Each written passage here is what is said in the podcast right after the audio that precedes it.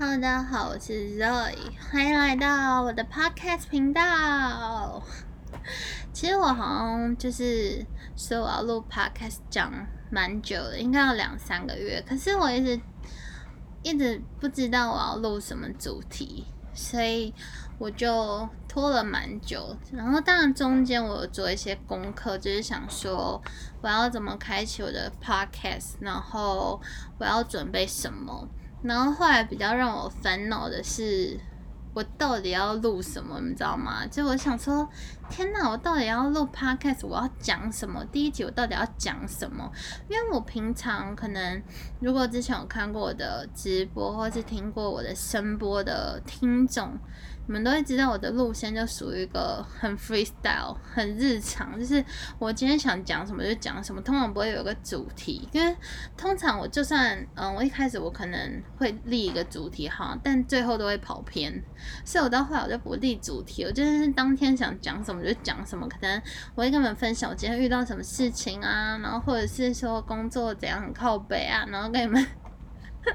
跟大家瞎聊，或是问就是比较常来听的听众最近好吗之类的这样，所以我想说，那 podcast 跟直播性质比较不一样，因为直播的话，你们是可以随时跟我互动的，比如说我现在跟你要聊个话题，你可以随时就是回应我，可是 podcast 不能，你们就像在听电台一样，只是这个是没有扣音功能，等于说你们就像在听。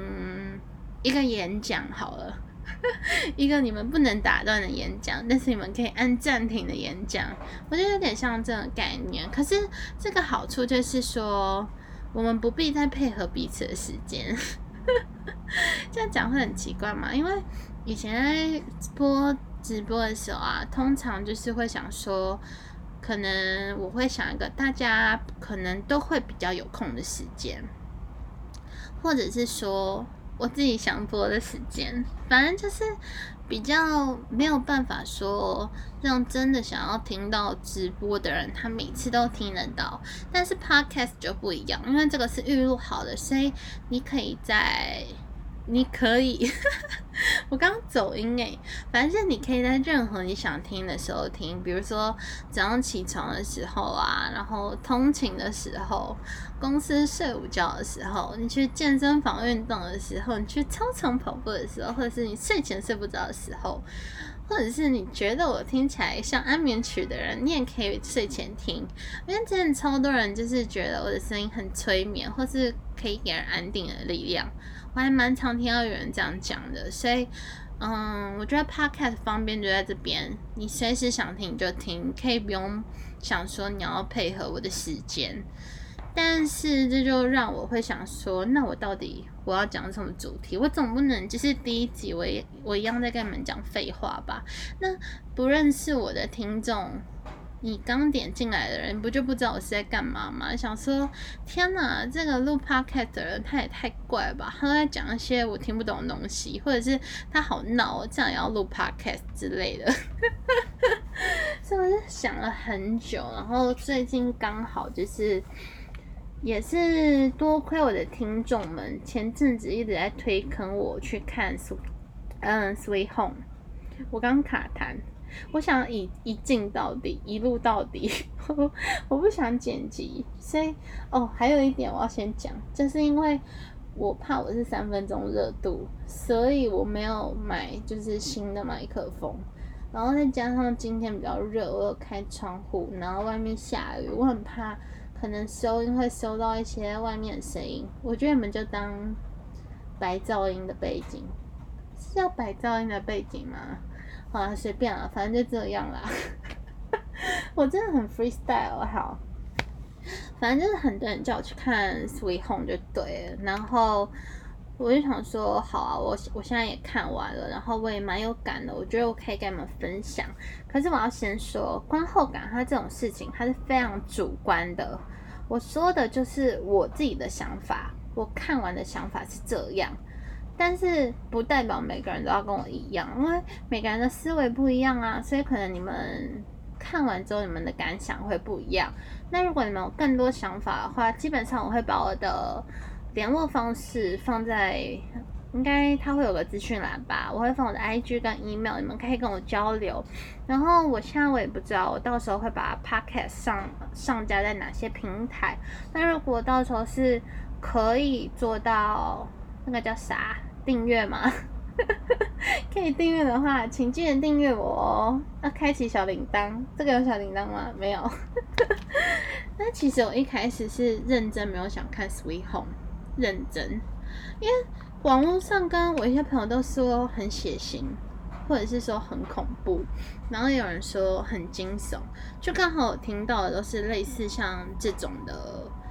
评价，所以我就想说，嗯，我真的要看吗？而且我还有个很好的朋友，就是妈吉那种，他说你绝对不要看，你一定会很害怕。然后想说真的假的？然后刚好那时候在看，现在也在 on 档的另外一个韩剧，叫做《驱魔面馆》。我觉得蛮好看，Netflix 上面也有。然后因为那时候我在等它更新，你们知道每次要等，就是比如说它还没有完结，然后等两嗯一个礼拜，然后更新两集，我觉得很痛苦。然后中间又不知道看什么，因为我觉得最近没有什么太多很吸引我的，所以我那时候想说，好啊，那不然就。来看《Sweet Home》，大不了如果真的很可怕的话，你又不是点一部剧，你就一定要全部看完，你就可能看十分钟、半个小时看不下去，就不要看就好啦，对吧？所以我想说，那我就来看一下。但我看完之后，我就觉得，哎，真的是一群骗子哎，因为一点都不恐怖啊，而且我觉得那个血腥程度对我来说，就是如果满分十分的话，在我心里它只有两到三分而已，因为。在我心目中啦，我觉得真的很恶心的那种血腥，我没有办法接受的是，比如说像，嗯，国定杀戮的那种，那个我觉得超害怕的，我是会捂眼睛的那种，因为那个真的很恶心，那个对我来来讲才是恶心。可是我觉得 Sweet Home 对我来说就是还蛮 OK 的，就是恰到好处。这种恰到好处形容是可以的吗？反正就我觉得还 OK，但是呢。唯一有一个让我觉得不舒服的是，男主角他手上一直都有一个很深的那个自残的伤口，那个我会觉得比较不舒服。但是其他我还好。我不知道你们有没有会跟我一样，哎，就是，嗯，有时候看电影或者是电视剧，一样电视剧好，或影片 whatever，就是你看到那些有人受伤了，然后你就会觉得你的身体那个地方好像也受伤了，就是会有一个。是感知吗？就是有点自己自己对号入座，然后觉得哦，我的地那个地方好像也痛痛的，或者是觉得干干那个好像真的很痛哎。不过这里可以讲脏话吗？我刚刚讲了，这个会有人审查吗？好啊，反正我都讲了。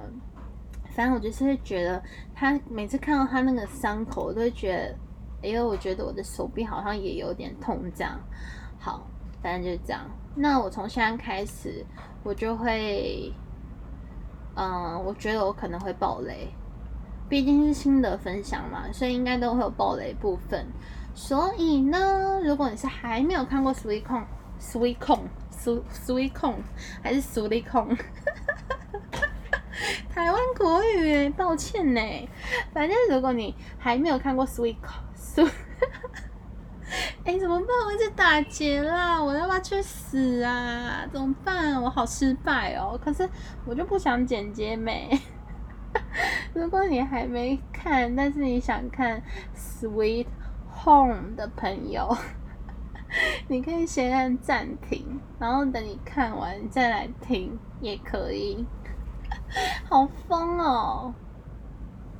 好啦，那如果你是有在看韩国电影，就是你有在 follow 韩国的电影，或是常常 follow 韩国嗯影剧的朋友，你应该会知道，其实近年来以僵尸类型为拍摄题材的影片还蛮多的，像是《失速列车》，我跟你们说，我也只讲得出《失速列车》。因为其他片我没有记名字，或者是我此时此刻忘了。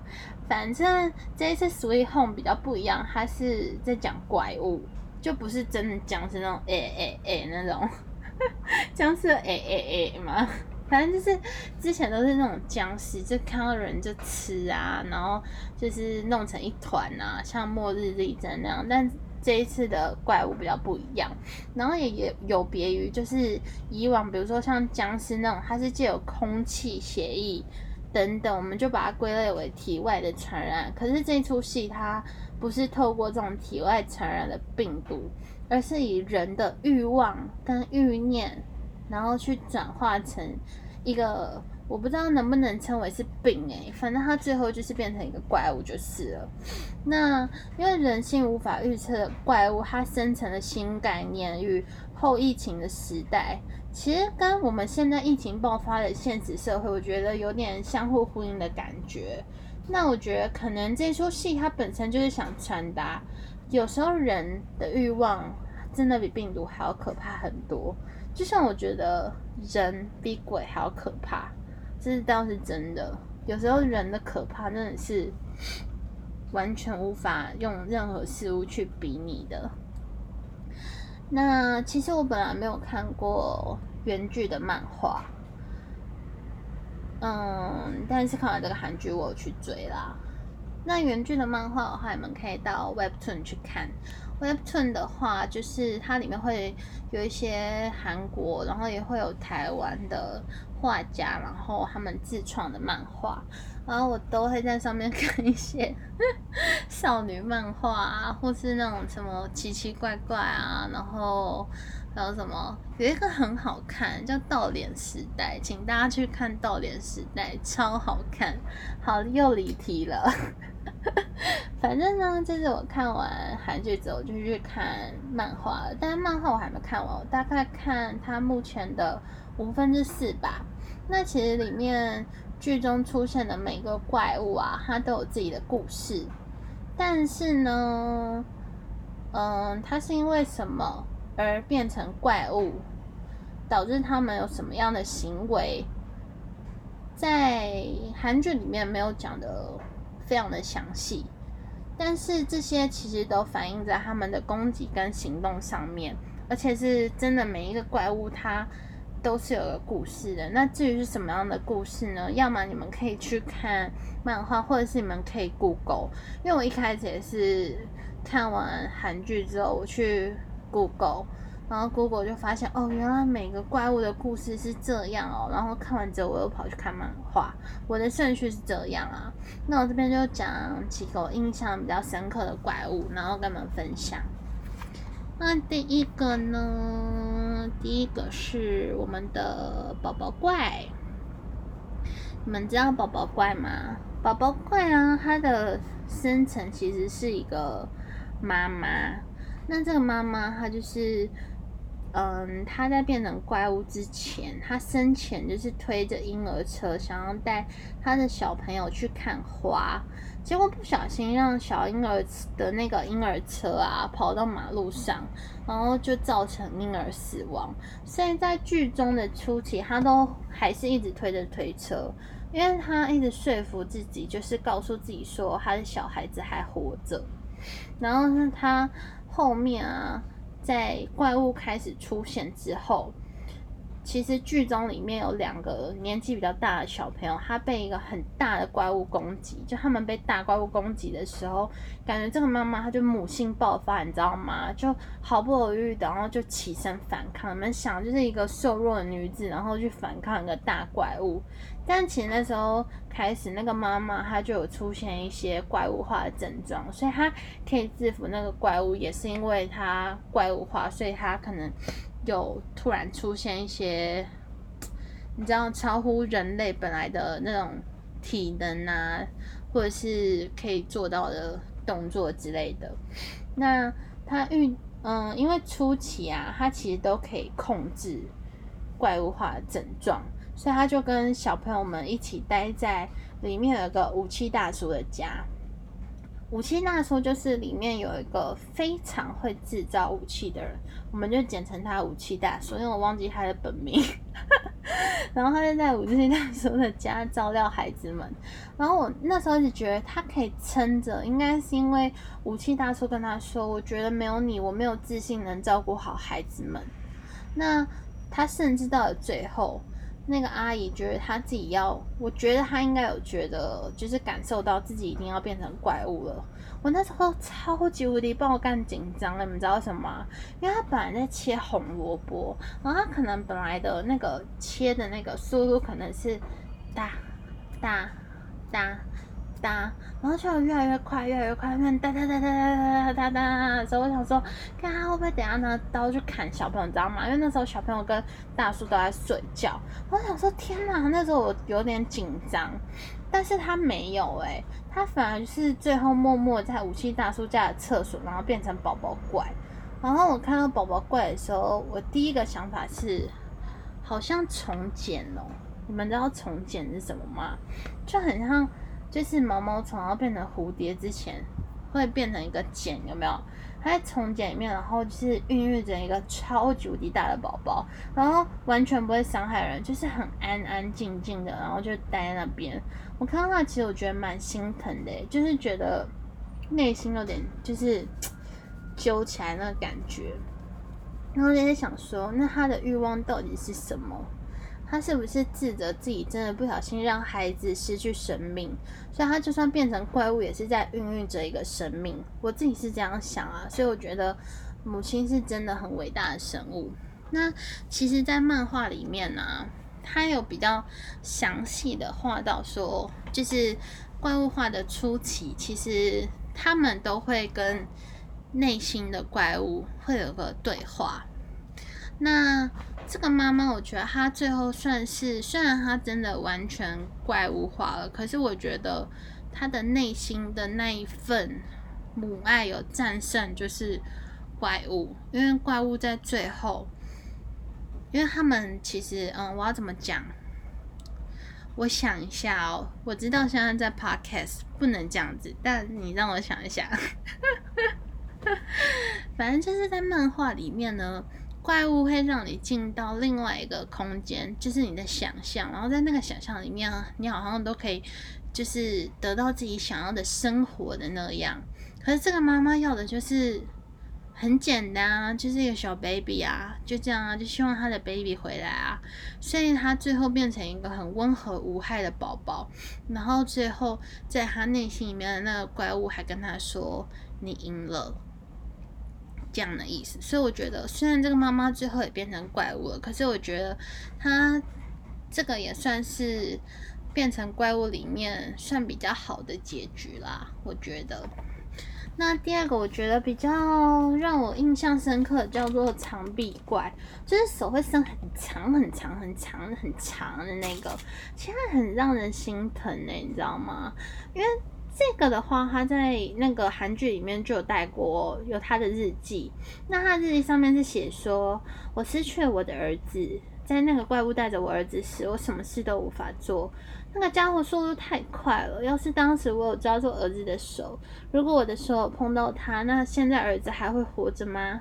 虽然无法保证，但我今天也在做噩梦。”其实我觉得他的欲念一样是来自于自责，诶，自责他自己没有保护到儿子而变化成为怪物。只是他跟宝宝怪不同的是，他会伤害人类，所以他最后有被消灭的画面。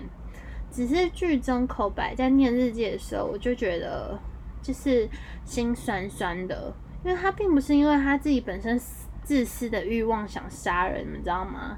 他不是因为他他很自私的欲望，比如说。我就是想要变成歌手啊！我被困在这里，我我怎么变成一个歌手啊，或什么的？他的愿望是来自嗯亲情，来自父母的爱。他是因为孩子，因为遗憾，然后最后才成为怪物，所以这个挺伤感的吧？我觉得。那其实里面还有一个怪物比较特别，是绿色一体怪。但是呢，在韩剧里面，它的戏份没有那么多。应该说，我觉得它的存在感算是蛮薄弱的。我不知道大家有没有认真看呢？因为刚开始男主角在地下室，其实曾经有被这个绿色怪救过，然后后来是剧中的那个弟弟呀，也是被他救起来的。那他其实也是一个完全不会伤害人类的怪物，但他最后却被烧死，我觉得很难过，是真的超级难过。就是他会不会伤害人？你们干嘛杀他？干他屁事 的那种感觉，就觉得太无辜了吧？那他的故事在漫画里面就写，他其实他本来是一个叫明哲的小孩子，然后他跟妈妈一起在房间里面玩躲猫猫，然后他在衣橱里面啊，突然开始流鼻血。他想告诉他妈妈的时候，你们还记得里面有个莲藕，长得像莲藕那个怪物吗？他就突然就是冲进来把妈妈杀掉。那小朋友在衣橱里面啊，他就亲眼目睹到他妈妈被杀掉，他就很害怕，昏倒。然后醒来之后，那漫画里面就画衣橱里面只剩下小朋友的衣服。那明哲还因为害怕自己被发现，然后就变成那种一体的怪物。因为一体就是你可以到处钻嘛。你们懂吧？可以到处转，就比较不像那种固体的，很容易被人家抓到或什么，它就变一体怪物这样。所以这也是算是也是小心酸的故事。我觉得我提到的怪物都是我觉得比较心酸，但是有一个还蛮好笑的，就是你们知道在剧中里面有一个怪物是很大的那个最大只的那个，然后不是会一直说蛋白质蛋白质吗？但是在那个，你知道漫画有个地方很讨厌，就是漫画里面啊，因为可能是中，嗯，应该是韩国人画的漫画，然后有台湾人去翻译，然后翻译啊，就是翻译出来怪物讲话都用注音，可是他没有给标点符号，就很讨厌。但是总之，在漫画里面，那个大怪物一直讲的话，应该是里肌肉蛋白质。我想说，到底多执着于里肌肉啊？而且更超好笑的。好好，不笑了好吗？应该没有人跟我一起笑吧？应该是我自己在乱笑吧。好，那我们现在来讲一下主角、主角跟配角啊。其实里面的大部分的角色，我是说，嗯，韩剧里面，因为韩嗯韩剧跟漫画的。角色有点不太一样，就可能，嗯，韩剧有的角色漫画没有，但是漫画有的角色韩剧没有讲，因为是改编的嘛。那我现在讲的是韩剧里面大部分的主角跟配角都蛮喜欢的，然后因为我觉得他们角色刻画都算是蛮鲜明的，每个人个性都蛮不一样的，我觉得都有把它表现出来。那主角就是一个很想自杀的少年。只因为就是也不是只因为，应该说因为他在学校被霸凌。我刚刚那个纸是多的哦，不好意思，可是我不想剪。反正男主角是一个很想自杀的少年，因为在学校被霸凌。可是因为呢，他家长身份地位的关系，他家人他爸妈其实知道他是被霸凌的，可是就要嗯，却要他忍耐。只因为欺负他的同学是男主角爸爸公司的高层还是什么之类的，blah blah blah，就是还是有那种阶级地位，你们知道吗？就是嗯，有阶级地地位的问题。所以到底我们现在在现实生活中有，多少人也是因为这样，然后忍在忍受被欺负、欺凌或是霸凌？其实我觉得也是现在社会蛮值得探讨的问题。然后啊，我觉得很气的就是。他被霸凌的原因很瞎哎，真的很烂，烂到爆。你们如果看，不管是漫画或是韩剧，他们写霸凌的理由都是一样，就是霸凌他的那个男生就跟他说：“你想知道为什么你被霸凌吗？因为那天的天空很晴朗。”哎，真的是哈喽哎，我真的我真的看到这个我这里的时候，我有够气耶，但天气屁事啊！到底天气很晴朗，怎么了吗？天气很晴朗，你就可以欺负别人吗？我真的超傻眼的哎！然后他就瞬间让本来就是很阳光的男主角变成一个很阴暗的角色，我看到原因超生气的。但是不过到后期，我觉得每个角色个性都有在改变。比如说男主角就是车险，希望他从想自杀变成他拯救别人，然后但他中间曾经有被坏人煽动到，觉得大家都不能相信，全世界我都不相信这样，然后就有点走偏。可是最后又变回来保护大家。我觉得他算是嗯内心的波动比较大的一个角色。可是我觉得有一点在漫画里面很可爱，就是在漫画里面。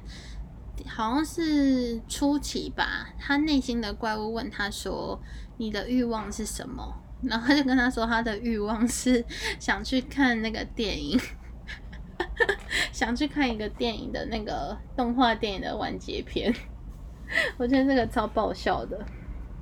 然后另外有一个算是男二吗？叫做李恩赫，就是在这个剧中啊，他们都是同一个社区的居民。那这个社区叫绿之家嘛。然后李恩赫就是绿之家居民说的那个四眼田鸡，他扮演的角色有点像是司令官，就是发号施令。虽然他很年轻，可他头脑很聪明。那我觉得，如果你是单看韩剧的话，你可能会觉得他是一个很冷血的人，会觉得他从一开始都只把利益放为优先啊，人命放第二。可是到后期就有点变成人命为主、利益为辅的改变。我不知道你们有没有注意到？因为当他发现就是有武器大叔这个人的存在的时候，他就叫男主角去楼上把武器大叔带下来。可是他当时又跟男主角说。如果情况不对劲的话，就放弃小朋友，因为那时候小朋友跟武器大叔在一起嘛。我就觉得天哪，你太坏了吧！那时候我是这样想。然后到后面啊，有个女配角叫智秀，她的名字真的取的让人很容易误会，你知道吗？我一直想到那个女团的秀智，就很白痴。反正就是智秀得盲肠炎要动手术，然后因为手术可能需要一些医疗器材，所以男主角一行人就要嗯冒着生命危险，然后开车出去找医疗医疗用品，然后跟补充粮食。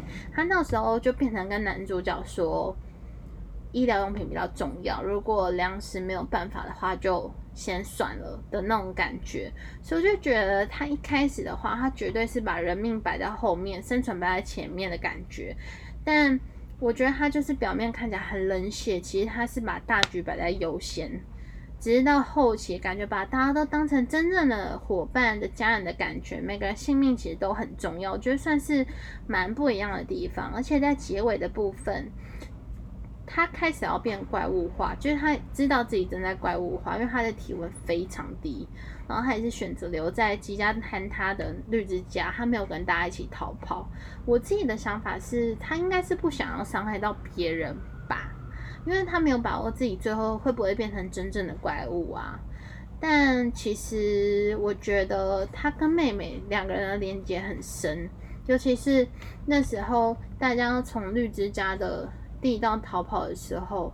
妹妹一直在等哥哥，然后在哭的时候，那时候就觉得天哪，他们其实感情之间应该是有很深的连接。虽然他他妹妹讲话真的很贱，可是到后期看得出来，就是妹妹其实是很在乎哥哥的。而哥哥他本来就很重视妹妹，他甚至为了他妹妹有一个芭蕾的梦想，然后休学。其实他们是没有血缘关系的哦，这很重点。那我也蛮期待，就是电视剧的下一季它会变成什么样子。毕竟它怪物化了嘛，那就代表它没有可能没有那么容易会死掉。所以我觉得它下一季会出场的几率很高。那不过在漫画里面，其实有比较清楚的写到，他讲说那些好像是以利益为优先、很自私的语言。比如说我像前面说的，他说小朋友就是如果看情况，如果不行的话就。就不要了。其实他是在刺激主角们的动力，你知道吗？就是故意去刺激他们，然后让他们作战更更有冲动吗？还是因为更火大，然后就想说我一定要把小朋友救出来那种感觉？我不太会表达我想讲的那个，突然用言语讲不出来。反正他就是他只是想刺激他们，所以他。实际上并不是这么自私的，但是在漫画中好像把它刻画的比较再聪明一点的感觉。毕竟电视剧它没有办法完全就是演的这么详细，而且加上有改编，所以其实我蛮推荐大家，你们可以先去看电视剧，然后看完再看漫画，会有更多比较详细的剧情，而且角色上面是不太一样的，不管是背景啊，或是他们的性格，像是在嗯剧中的话，有个流氓。就是脸有一个烧伤的流氓，他在漫画里面，他其实是刑警哦，你们不觉得差超多的吗？我自己是觉得差超多的。OK，然后接着就是，嗯，我蛮喜欢在韩剧里面的妹妹，虽然她在韩剧里面基本上她都在追别人，就是在靠北别人，可是我觉得那算是她的一种保护色。你们真的还记得里面有个男配角，就是都会拿着一把刀吗？那时候他过世的时候啊，智秀就大哭，因为他觉得在他身边的人都会有厄运，因为。嗯，那个男生，那个拿刀的男生死之前，还有跟智秀告白，所以智秀就整个大哭。而且智秀的应该是前男友吧，好像是自杀死掉，所以他就认为在他身边的人就是都会有不好的下场。然后妹妹就跑过去嘴他说：“啊，你现在是要比惨是吗？”我想说一起来拍傻笑。然后他就讲他自己身世。我觉得他其实妹妹内心啊，应该是有很深的愧疚感，因为他认为是他自己害了他的爸妈，还有他哥哥的爸妈过世，而且他现在还拖累他的哥哥。因为他哥为了他休学嘛，所以他内心应该是很脆弱的。可是他外表是有一层保护色，他嘴巴尖酸刻薄，就很像刺猬一样。但我觉得他内心应该是很细致，然后也很会观察每个人心理算状态、心理算态、心理状态。我觉得算是一个蛮会观察人心的角色吧。虽然他嘴巴是真的贱啦，就跟我很像。因为你们知道刀子口豆腐心，懂吗？不过美美这个角色，我觉得跟漫画差很多哦。她漫画中戏份蛮少的，也没那么机车。她在漫画中就是蛮不突出的角色。目前到目前为止啊，那最后我里面很喜欢的一个角色，就是里面有个年纪最大的老爷爷。他的名言就是：他想要成为活最久的人。然后他是一个很敢冲，然后不怕死，也很温暖的人。我还记得他说的那句话，他说：“人想死跟人不怕死是两回事。”这倒是真的。那电视。电视剧里面我觉得很棒的是，他给他一个善终的结局，是某一天早上他就过世了。这样，可是，在漫画呢，他是为了救男主角被怪物踩死，我就觉得好难过。就是为什么不能让老爷爷，就是你知道吗？阳寿尽了，让他好好离开，然后让他被怪兽踩扁扁，我觉得很气，而且是被那个里肌肉蛋白质，我超气的。然后因为这个。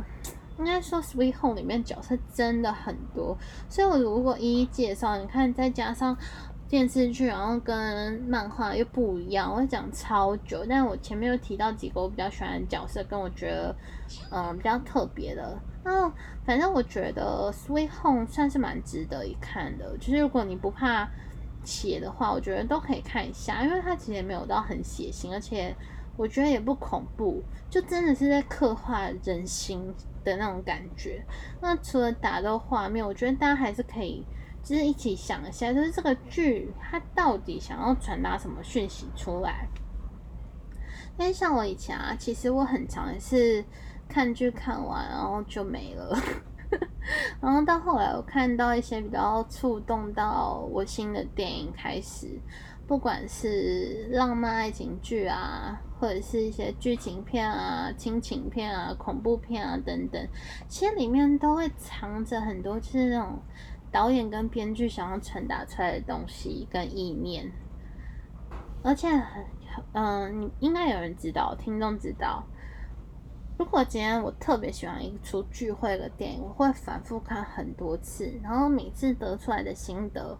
都会稍微有点不一样，就是你每一次都好像会看到不一样的东西的感觉。可能你第一次看过去是这样，你第二次就会发现你第一遍你没有看到的小细节。所以我特别喜欢的片，我会多看很多次，然后多去感受到底他想要传达什么。那尤其是像我现在的工作，我有参加一些剧组的工作之后，我会更想去在每一个影片里面努力的感受，在除了剧情跟演员长得很帅 之外，然后影片中心思想本身到底是想传达给观众的是什么？那我今天想问你们的是，如果你们今天是《Sweet Home》里面绿之家的人好了，那你觉得你的欲望的欲念是什么？你觉得你会变成怪物吗？然后是什么样的怪物？还是你觉得你会像男主角一样，不会真的怪物化，会保人类的样子，就是可以撑过那个内心有一个恶魔，然后一直在跟你对话那十五天？你觉得你撑得过去吗？还是你会变成一个怪物呢？我觉得如果我变成怪物的话，我应该会变成像。宝宝怪之类的吧，因为一直睡觉太懒散，我的欲望可能就是想要每天都睡觉，想当米虫。但是我觉得，如果就是我撑过去，我可以变成就是救大家的那种人，我觉得也蛮帅的。那如果你们大家就是有什么心得，其实都可以跟我分享，或是想要听什么主题啊，然后想推荐我看什么影集啊、电影都可以跟我说，只要记得追踪我的 IG，然后我也欢迎，很欢迎，就是你们可以写信到我的信箱，你们可以跟我分享你们的故事，或是你们想要跟大家讨论什么话题也可以，说不定哪一天就成为我某一集的主角之类的。但我每次都想那个主题，我会觉得我会不会就是山穷水尽啊？而且我也不是那种你们知道，我不是专业的影评人，我很怕如果我常常都做这种讲这种就是观后感，我会不会被骂？因为我超不专业的。好，那这大概就是我的第一集 podcast，希望你们听了会喜欢。那如果是有评分，好像有些地方可以评分，你们最好都给五颗星哦。不要那边很坏，给一颗星，要给五颗星哦。然后记得分享给你们的朋友一起来听，然后大家记得再一次，我再讲一次，记得追踪我 IG 好吗？然后。不管现在你们听到我的这个 podcast 是什么时候，那我就统一跟大家说早安、午安、晚安。我是 Roy，我们下次见，拜拜。